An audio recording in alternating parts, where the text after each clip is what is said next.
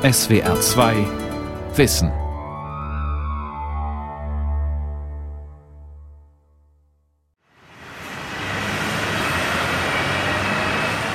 Wahrnehmung der Fußgänger, der Fahrradfahrer ist die, dass die Politiker zu viel Rücksicht nehmen auf die Wirtschaft, auf die Automobilindustrie in der Stadt Stuttgart, im Ballungsraum Stuttgart. Und es gibt auf Landesebene eben eine politische Koalition. Da nimmt man Rücksicht aufeinander. Man möchte diese politische Macht erhalten. Und unter die Räder kommen am Ende eher dann wieder die Fußgänger. Eine Stimme aus der Autostadt Stuttgart. Jeden Werktagmorgen rollen knapp eine Million Fahrzeuge in den von steilen Hügelzügen umgebenen Stuttgarter Talkessel hinein und abends wieder heraus. Trotz aller Umwelt-, Klima- und Mobilitätsdiskussionen der letzten Jahrzehnte steigen die Fahrzeugzahlen immer noch. Peter Erben wohnt mit seiner Familie am Neckartor, wo seit vielen Jahren die höchste Feinstaub- und Stickoxidbelastung im Bundesgebiet gemessen wird. Die Werte liegen regelmäßig über den zulässigen EU-Grenzwerten. Peter Erben will dagegen angehen, dass Stuttgart im Individualverkehr erstickt. Als Mitstreiter im Verein Fuß e.V. Autostadt Stuttgart. Ringen um die Verkehrswende. Eine Sendung von Hans Volkmar Findeisen. Seit Jahren wird im Bundesland Baden-Württemberg und seiner Hauptstadt, regiert von einem grünen Ministerpräsidenten und einem grünen Oberbürgermeister, die Verkehrswende diskutiert. Der Think Tank des Landes, die Landesstiftung Baden-Württemberg, hat in mehreren Szenarien prognostiziert, was Politiker ungern sagen. Bis zur Jahrhundertmitte müssen 85 Prozent des Pkw-Bestandes im Land weg. Will man den Pariser Klimazielen wenigstens nahe kommen? What do we want? What do we want? When do we want it? What do we want? When do we want it? What do we want? When do we want it? Sehr geil. Die Ungeduld vor allem junger Menschen wächst. Die Kundgebungen von Fridays for Future oder die kilometerlangen Fahrraddemos der Bürgerinitiative Critical Mass gehören längst zum Stuttgarter Stadtbild. Verkehrsminister Winfried Herrmann hat in der grün-schwarzen Landtagskoalition die ungeliebte Rolle des Automobilkritikers übernommen. Was man halt nicht übersehen darf, das sage ich immer den Ungeduldigen, die auch mir begegnen und sagen, warum macht er nicht dies, warum macht er nicht jenes, wo ich dann ab und zu daran erinnern muss, dass ich nicht der König von Württemberg bin und der Oberbürgermeister ist auch nicht der, wie der Ministerpräsident auch keine königlichen Hoheiten sind, sondern wir leben in Demokratien und wir besetzen zwar die Ämter, aber noch bestimmen der Gemeinderat, der Landtag, der Bundestag, wie Gesetze gehen und äh, was möglich ist. Und dort sind zum Teil krass andere Mehrheiten. Auch wenn wir die stärkste Fraktion stellen, haben wir keine absolute Mehrheit. Und die Megatrends und die Rahmenbedingungen im Verkehrssektor, die sind einfach nach wie vor nicht auf Verkehrswende gestellt. Dabei hatte Stuttgarts Gemeinderat 2017 beschlossen, diese Verkehrswende in die Wege zu leiten. Stuttgarts Innenstadt, durchschnitten von autobahnartigen Verkehrsschneisen, soll weitgehend autofrei und die Landesmetropole zur Fahrradstadt werden. Das Ende der autogerechten Stadt schien gekommen. Christoph Otzasek sitzt für die Partei Die Linke im Gemeinderat. Er korrigiert das Bild. Diese Grundsatzbeschlüsse sind gemacht. Sie binden formal die Verwaltung in ihrem Handeln. Allerdings tut sich beispielsweise bei der äh, autofreien Innenstadt überhaupt nichts. Es gibt keinerlei Fortschritte. Es ist nicht ein Quadratmeter Stadtraum mehr zur Fußgängerzone gewidmet worden. Es ist nicht ein Parkplatz entwidmet worden. Es ist nicht ein Straßenbaum gepflanzt. Von daher, wir stehen noch ganz am Anfang an dieser Umsetzung. Auch die Vision der Fahrradstadt lässt auf sich warten. Nur fünf Kilometer autofreies Wegenetz stehen Stuttgarts Radlern zur Verfügung und eine aufwendig hergerichtete ehemalige Panzerstraße im Wald zwischen Böblingen und Stuttgart, die unlängst als erstes Stück eines geplanten Netzes von Fahrradschnellwegen eröffnet wurde. Für den Verkehrsexperten Wolfgang Arnold, den früheren Technikchef der Stuttgarter Straßenbahnen AG, hat sich in den über 40 Jahren seiner Berufslaufbahn dennoch viel verändert. Ich habe Phasen erlebt, Da haben mich entsprechende Mandatsträger aus dem Rathaus angerufen, wenn sie hinter einem Bus halten mussten. Dann war das natürlich ein Hindernis. Ich habe den Eindruck, heute sieht man das alles schon wieder etwas anders. Heute äh, hat man gelernt, dass man dann halt in Gottes Namen die paar Minuten, bis da der Fahrgastwechsel stattgefunden hat, hinter dem Bus wartet und dann hinter dem Bus weiterfährt. Wir kommen zu unserem nächsten Programmpunkt. Das ist wirklich sehenswert unser Science Slam und da geht es um Campus Mobilität international. Campus Mobility International. Mobilitätswende heißt Mentalitätswende. Viele junge Leute zeigen, wie das geht, in Living Labs, Reallaboren für eine neue Mobilitätskultur. Der Straßenraum soll umgenutzt werden, vom Rollfeld und Parkplatz für Autos zum Begegnungsraum. Unterstützt von der öffentlichen Hand und der Universität Stuttgart experimentieren studentische und andere Initiativen mit Bürgerrikschas, Lastenfahrrädern und Lastencaddies zum Gütertransport in den Stadtvierteln. Man denkt auch darüber nach, die Parkhäuser der Innenstadt umzunutzen. Sie könnten künftig Logistikhubs beherbergen, also Terminals für Paketdienste und Speditionen, von denen aus die Feinverteilung in der Stadt umweltfreundlich organisiert werden könnte. Solche nachhaltigen Verkehrslösungen sind in vielen europäischen Städten längst auf den Weg gebracht und zu einem Teil des Standortmarketings geworden. Darunter in Barcelona, Utrecht, Amsterdam, Paris, Madrid, Kopenhagen oder Stockholm mit seiner City-Maut. Peter Erben würde fürs Erste schon ein symbolträchtiger Befreiungsschlag reichen. Eine ganz einfache Lösung oder so ein, so ein wirklich ein großer Wurf wäre, wenn man hergehen würde und würde sagen, Innerhalb der nächsten fünf Jahre gehen 50 Prozent vom öffentlichen Straßenraum werden dem Autofahrer weggenommen. Die Mobilitätskultur der Städte steckt in einer Transformationskrise. Krisen machen erfinderisch, sagen Stadtplaner. Die Verkehrsexperimente der jüngeren Generationen versprechen ein großes Maß an Nachhaltigkeit. Ältere Stuttgarter indes erinnern sie eher an Zeiten des Mangels, als Lasten mit Fahrrad- oder Motorradanhängern transportiert wurden, die Straßenbahn spezielle Transportwagen für die Leiterwagen mitführte, auf denen Marktfrauen von der Peripherie ihre Waren in die Stadt brachten, oder als Trümmerzüge der Straßenbahn halfen, den Bombenschutt des Krieges zu beseitigen. Neues Denken ist gefragt. Verkehrsminister Winfried Herrmann, der sich von vielen verteufelt fühlt, mahnt die Bremser, die die Diskussion um die Verkehrswende für überzogen oder gar hysterisch halten. Verkehrswende ist ein gesamtgesellschaftlicher Prozess, wo die Politik schon eine Führungsrolle übernehmen muss, aber ich kann nicht alleine eine andere Welt bauen. Ne, also gerade so eine weitgehende Veränderung braucht irgendwie eine breite Unterstützung aus der Gesellschaft heraus. Da reicht es auch nicht, dass man uns Grüne wählt, sondern da muss man selber auch grün politisch unterwegs sein und egal in welcher Partei dafür sorgen, dass es neue Mehrheiten gibt für eine andere Verkehrspolitik. Erst formen wir Städte, dann formen sie uns, sagt der renommierte Kopenhagener Stadtplaner Jan Gehl, einer der Herolde einer lebenswerten und menschengerechten Stadt. Umfragen zufolge ist der ständig weiter zunehmende Autoverkehr den Bewohnern der Innenstadt verhasst was nicht ausschließt, dass auch ökologisch denkende Menschen bissig werden können, wenn es den Parkplätzen vor ihrer eigenen Haustüre an den Kragen geht. Beobachter sprechen bisweilen von bürgerkriegsähnlichen Verhältnissen in den Bezirksversammlungen. Zumal im Umfeld von Porsche, Daimler und ihren zahllosen Zulieferern und Beschäftigten tut man sich mit der Erkenntnis schwer, dass das Erfolgsmodell Auto in naher Zukunft nicht mehr das Maß aller Dinge sein wird. Mehr als 106 Milliarden Euro Umsatz jährlich macht Baden-Württembergs Autoindustrie. Direkt oder indirekt arbeiten für sie fast eine halbe Million Menschen.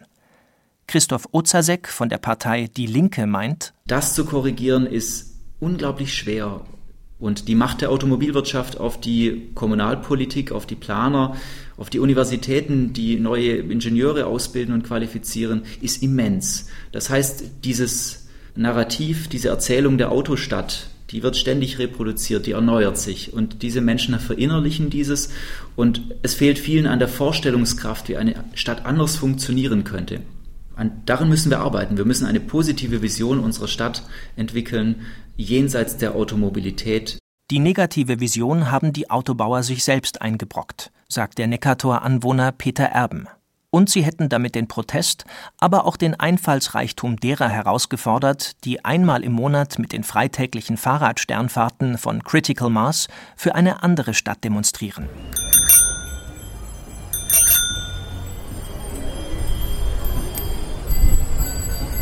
Und wir sind in Stuttgart vielleicht jetzt an dem Punkt angelangt. Hilfreich war dann sowas vielleicht auch wie der Dieselabgasskandal, dass man einfach drüber spricht gibt es denn Alternativen zu der Form von Mobilität?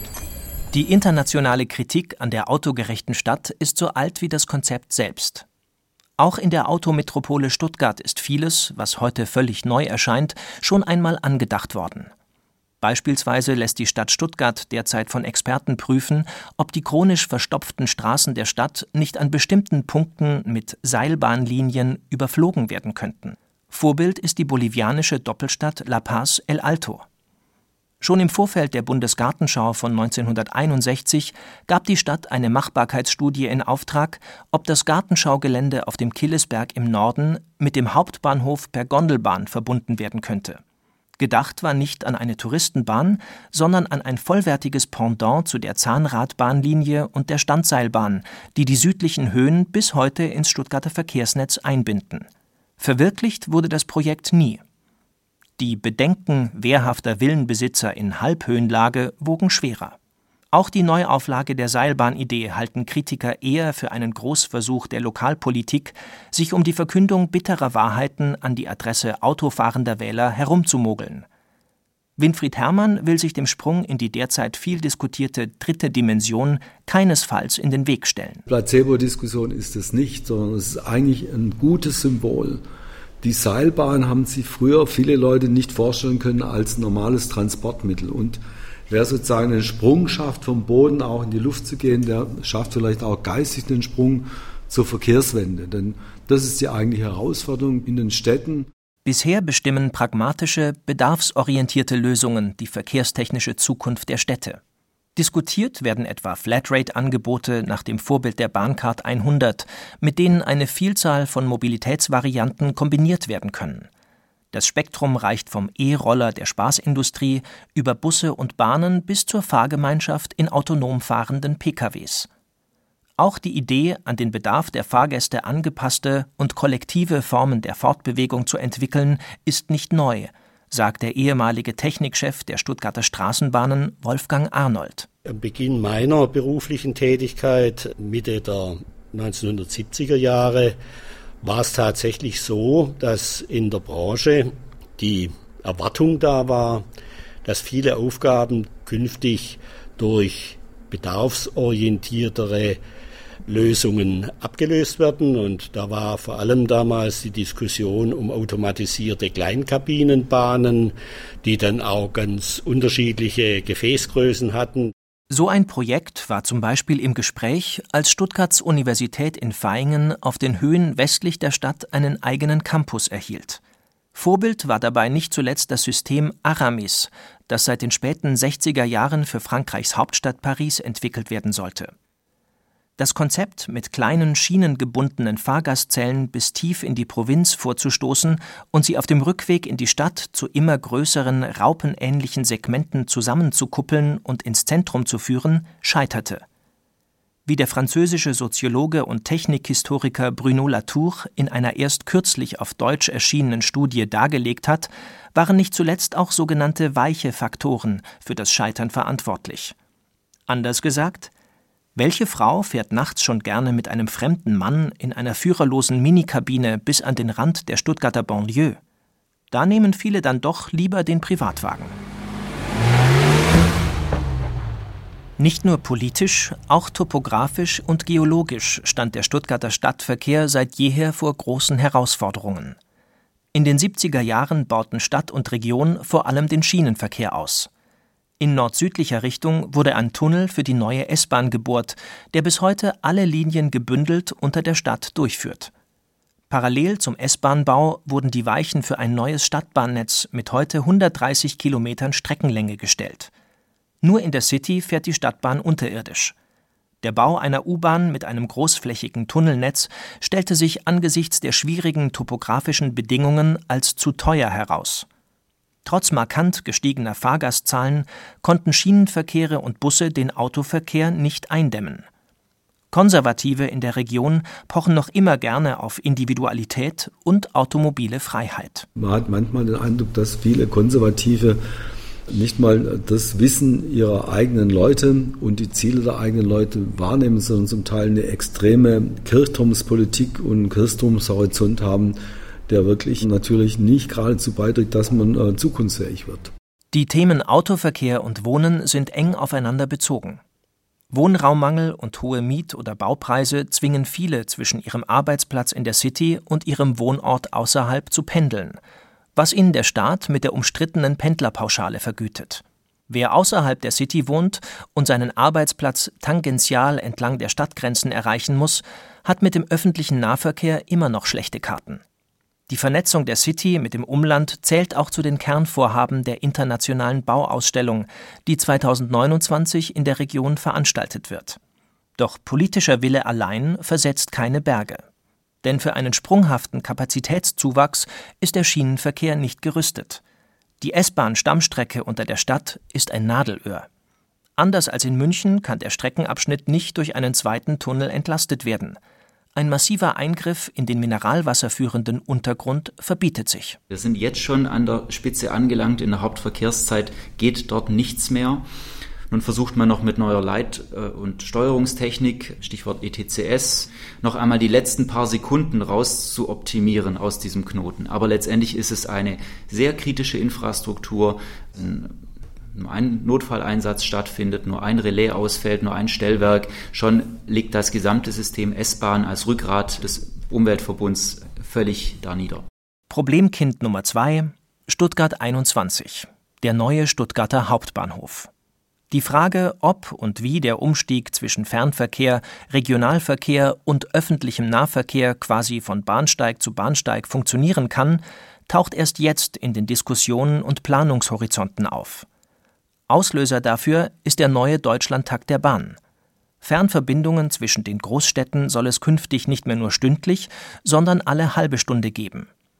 Wird der neue Stuttgarter Bahnhof dafür zu klein dimensioniert sein?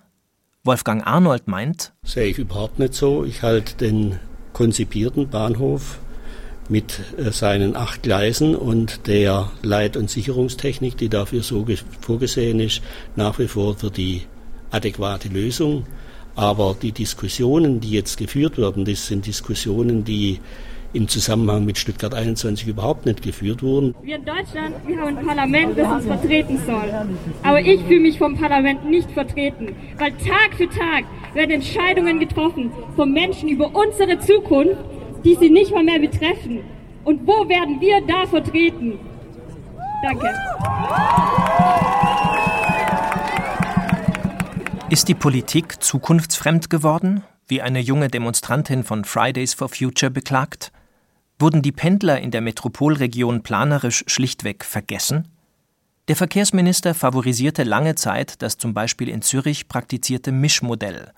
Neuer Fern- und Durchgangsbahnhof unter der Erde, alter Kopfbahnhof als Puffer und Regionalbahnhof über der Erde.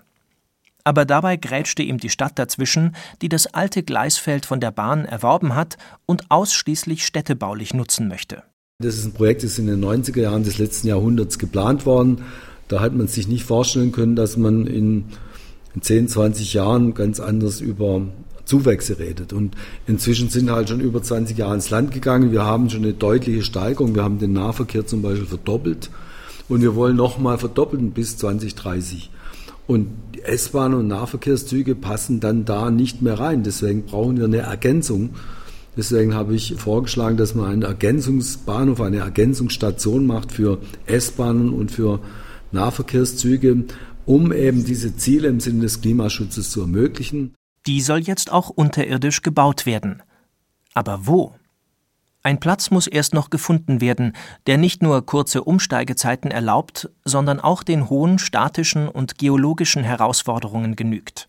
Stadt, Land und Region versuchen nun gemeinsam mit der Bahn einen Plan zu erarbeiten, der den gordischen Knoten zerschlagen, aus dem Verkehrsschlamassel herausführen und dazu beitragen soll, dem klimaschädlichen, gesundheitsbelastenden und unwirtschaftlichen Dauerstau auf Stuttgarts Straßen wenigstens etwas die Schärfe zu nehmen.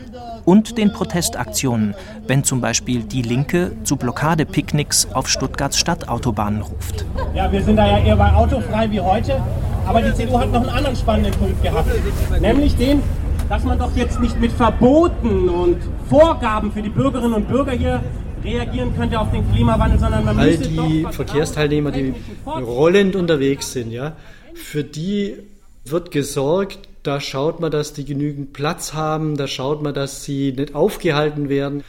Und das ist so eine Art Verteilungskampf um den öffentlichen Raum. Menschen, die unter dem massiven Autoverkehr litten, besonders die Alten, Kinder und Behinderten, hätten in der Politik weder Lobby noch Stimme, sagt Peter Erben vom Verein Fuß e.V.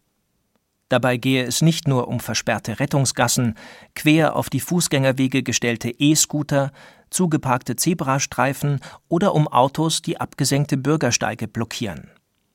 Was die Stadt verkehrspolitisch nicht geregelt kriegt, regeln rücksichtslose Autofahrer und auf Tempo und Durchsetzungswillen getrimmte Radler und E-Rollerfahrer selbst. Das Klima auf der Straße, sagen Beobachter, sei in Stuttgart aggressiver geworden. Der Kampf um Raum und Schnelligkeit ist nicht nur mit dem Konzept der autogerechten Stadt verbunden. Er prägt ganz allgemein den Geist der sogenannten Massengesellschaft seit Beginn des vorigen Jahrhunderts, insbesondere den der NS-Diktatur. Trotz Entnazifizierung lebte er in den Jahren des Wiederaufbaus und der privaten Massenmotorisierung ungebrochen fort. In Stuttgart hat man nach der Zerstörung des Zweiten Weltkrieges in der Innenstadt, nach immensen Bombardierungen entschieden, die autogerechte Stadt umzusetzen. Also ein Konzept, das bereits schon in der Nazi-Ära geboren wurde, letztendlich räumlich zu verwirklichen. Und so sind die großen Stadtautobahnen entstanden. Es sind große Schneisen, wo täglich Hunderttausende Fahrzeuge einfluten in die Stadt und unsere Stadt vergiften. Treibende Kraft der Umgestaltung Stuttgarts zur Autostadt war der von der NS-Regierung eingesetzte Oberbürgermeister Karl Strölin. Als wichtigster Ideengeber diente der Architekt Paul Bonatz, der den Stuttgarter Hauptbahnhof und andere Projekte wie das Privathaus der Familie Porsche erbaut hat. Die brachialen städtebaulichen Visionen der Nazis wurden durch den Zweiten Weltkrieg vereitelt. Erst die großflächigen Zerstörungen der alliierten Bombardements erlaubten es, historisch wertvolle Bausubstanz abzureißen und die von den Nazis vorgeplanten Schneisen in die Stadt zu schlagen. Mit von der Partie war wieder die alte Planungstechnokratie mit Köpfen wie Paul Bonatz. Heute demonstrieren die Urenkel.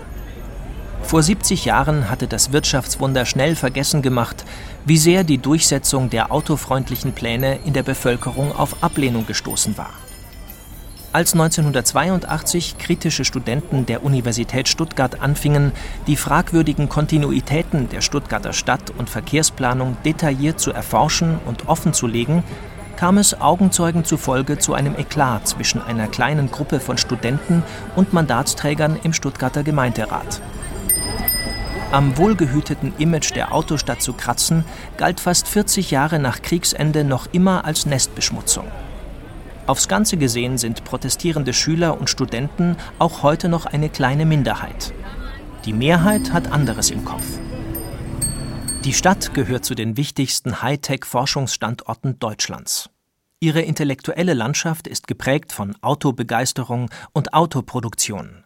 In Lehre und Forschung, ob universitär oder privatwirtschaftlich, ist Stuttgart überwiegend ingenieurwissenschaftlich ausgerichtet. Kultur- und Geisteswissenschaften spielen eine untergeordnete Rolle. Doch gefragt sind heute ganzheitliche Denkansätze. Die hiesige Automobilindustrie sieht sich so dem Vorwurf ausgesetzt, sie habe ihre internationale Vordenkerrolle bei der Entwicklung zeitgemäßer Mobilitätskonzepte längst eingebüßt.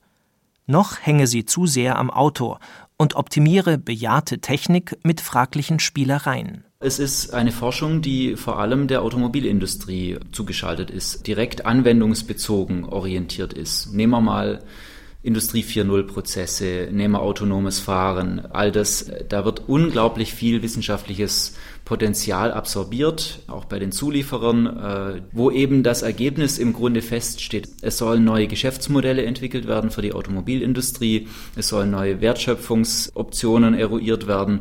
Meines Erachtens ist das natürlich Verschwendung, wirklich Verschwendung von, von wissenschaftlicher Kapazität und das geht in die falsche Richtung.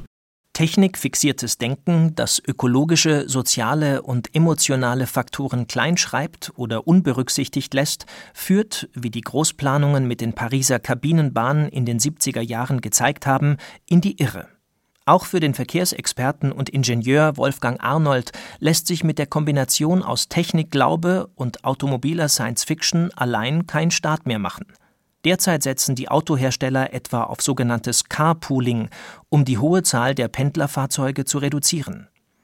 80 Prozent der Autos sind heute mit nur einer Person besetzt. Mittlerweile gibt es Apps, die erlauben, dass sich mehrere Mitfahrer zu Fahrgemeinschaften zusammentun.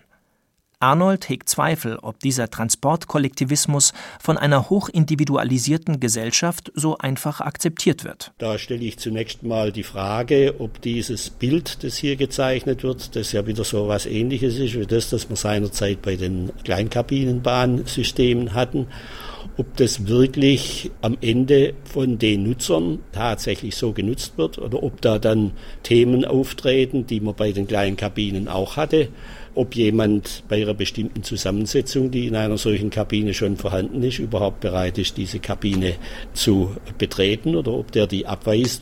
Wie ein Damoklesschwert scheint die Verkehrswende derzeit über Stuttgart zu hängen. Aber es wäre kurzsichtig, nur auf das zu schauen, was Bürger durch die Mobilitätswende verlieren. Es lohnt sich darüber nachzudenken, welche Erlebnis- und Gestaltungsräume sich in einer vom Autoblech und technischer Logik entschlackten Stadt und Nachbarschaft ergeben könnten. A feeling of freedom, ein Gefühl der Freiheit. Das wünschen sich auch die Studenten, die sich auf dem Campus der Universität versammelt haben.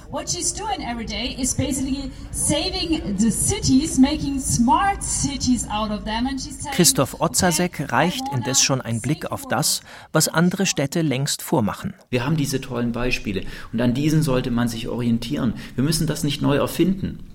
Wir müssen nur sagen, wo wir hinwollen und wir müssen den Willen haben und das Durchhaltevermögen zu sagen, wir stehen auch dahinter. Auch wenn es ein schwieriger Prozess ist, auch wenn wir die Menschen aus ihrer Komfortzone herausziehen und sagen, ihr müsst euch verändern, ihr müsst eure Lebensweise verändern, damit künftige Generationen überhaupt noch ein gutes Leben haben können.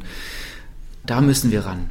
Neckartor-Bewohner Peter Erben tröstet sich einstweilen mit dem, was er und andere einfach und schnell umsetzen können – nämlich mit der Wiederentdeckung des Mobilitätskonzepts par excellence, ein Konzept, das einer unter Übergewicht und Bewegungsarmut leidenden Gesellschaft und den Innenstädten nur gut tun würde. Der Fußgänger, der scheint jetzt erstmal der langsamste zu sein von denen, die da unterwegs sind. Wenn der Fußgänger gute Bedingungen hat, dann ist er natürlich bei einer Distanz von ein bis zwei Kilometer einfach der schnellste.